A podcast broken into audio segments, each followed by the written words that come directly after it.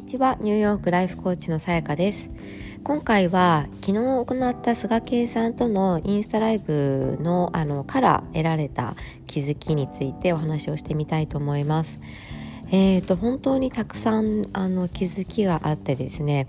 あの昨日あの、まあ、マーケティングの達人の菅健さん、えー、菅健さんは今ムーンショットという会社を経営されていてであの企業の10倍成長を、えー、支援されているんですね。で個人向けにもあのインスタグラムであのマーケティングに関する非常にあの分かりやすくて役立つ情報を発信してくださっているんですけれどもあの昨日まあそれであのライフコーチとして、えーとどんなふうにマーケティングをしていけばいいかみたいなことをお伺いしました。であのもう本当に勉強になる内容がもう盛りだくさんだったんですけれどもあの非常にですねコーチングの考え方に似たところがあるなというのはあのお話を伺っていて思いました。で一つですねあの本当にそうだなと思ったのが、えっと、ネガティブな人はネガティブな情報ばっかり見ていてポジティブな人はポジティブな情報ばっかり見ているっていうことですね。なのでそのネガティブな人を対象にするかポジティブな人を対象にするかであの、まあ、発信するメッセージ性っていうのがあの変わってくると。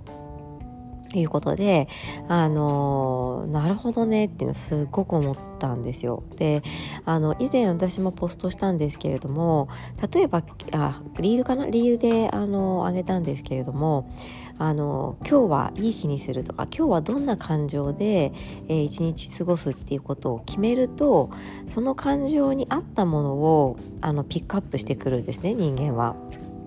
であの一日結果あそういう感情で、えーと、過ごせる可能性が非常に高くなると。えそう考えた時にあのマーケティングも本当に全く同じで自分が例えば何かに自信がないと自分に自信がないとするとその自信がない人のためのなんとかとか、まあ、そういうのが目についてくるわけですよね。だからあのそう見る人のあのがどんな情報をいつも見ているのかっていうのを、えーと、想像するっていうことまああの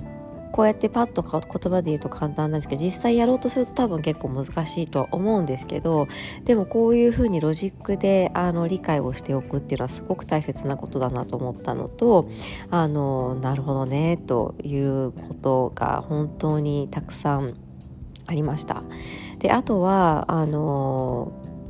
自分のお客さんにあのなるような、まあ、サポートしたいなと思う方を20人選んで、えーと、その人たちの特徴を上げるということとあとはその見たけれども選ばなかった方々との差は何かっていうことを考える。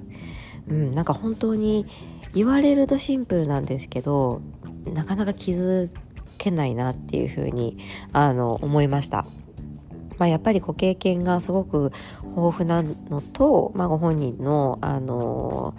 なんだろう難しいことを簡単に伝えるっていうあのスキルがすごく高いのかなというふうに思ったんですがもうさすがだなと思うお話があのたくさんあったなというふうに思います。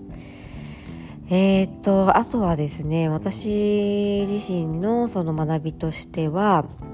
えーと、私の投稿でに反応してくださっている方々というのはあの私とあのその人たちとの差であるということですね。これも本当に目から鱗でなるほどねと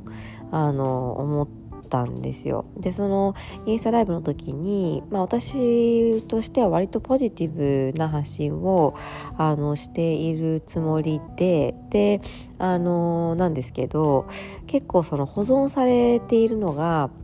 自己肯定感を上げるとかあとは、えーと人の目を気にしないとかあのそういったことだったんですね。でもちろんあの望む、えーと、未来に進むためのみたいなのとかもあるんですけどでそうなった時にあのなんでそういうあのネガティブなその気持ちを解決するようなものの方が見られるのかなというふうにあのまたみんな皆さん見たいと思ってくださるのかなと思った時にあそれは私とあのその見ている方々との差でどうやったらそうあのなんだろうな気にしないであの生きられるのかとかあのそういうところを私からこうまだあのなんだろうヒントを得たいというふうに思っているんですよというお話でもうそれもなるほどねっていう感じでした。もしま、見てくださった方いらっしゃいますかねあの本当に貴重な何て言うんでしょうあのあのインスタライブになったかなというふうに私は個人的に思っているんですけれどもあのうん、やっぱりっていうのとあとはやっぱり何でもプロってすごいなっていうあのことですよね。やっぱそのことについてずっと考えている人とあの日常的にはそんなに考えてないけどそれが必要な人と考えた時にやっぱりプロっていうのも圧倒的に知識量が多いわけですよね。でそれコーチングでも全く同じであの例えば私のインスタの投稿とかを見てくださってあなるほどって気づいてもまあその世の中にも新しいことなんてほとんどないわけですよね概念として。でそうなった時にあの同じ過去にも聞いて知っていることなんだけどそれをどう活用していいのかわからないとかどういうふうに発想の転換をすればできるようになるのかとか、まあ、その辺ってやっぱりね我々コーチまああの全員じゃないかもしれないですけど我々コーチはあのどうやったらクライアントが望むそのクライアントの姿に、えーと、いけるんだろうということを、まあ、日々考えていたりコーチングを通じてトレーニングを、まあ、しているわけですよね。なのであのやっぱりあのその道の、まあ、プロに任せるのが本当に早いなというふうには感じます。私自身もあのコーチになるっていうふうに決めるまでには自分でなんかこうかってもがいもがいたというかずっとずっと悩んであの決めたんですけどあのやっぱコーチングをもっと早い段階で受けてたらまた違ったのかなっていうのはすごくあの思うので。あのそういった意味であの人の人生を大きくその可能性を広げたり選択肢を広げる仕事だなということを改めて感じてあのとても嬉しくなったのとあのね、もっともっと頑張ってやるぞっていう気持ちにあのなりました。はいちょっとコーチングとはね違う分野の方との対談だったんですけれども、まあ、それはそれで本当に私は勉強になって、まあ、何よりあの大変お忙しいと思うんですけど時間作ってくださって本当にありがたかったありがたかったなというふうに思います。もしまだあの見てない方いたらですねぜひぜひあの見ていただけると嬉しいです。はい、えーと、今回も聞いてくださってありがとうございました。素敵な一日をお過ごしください。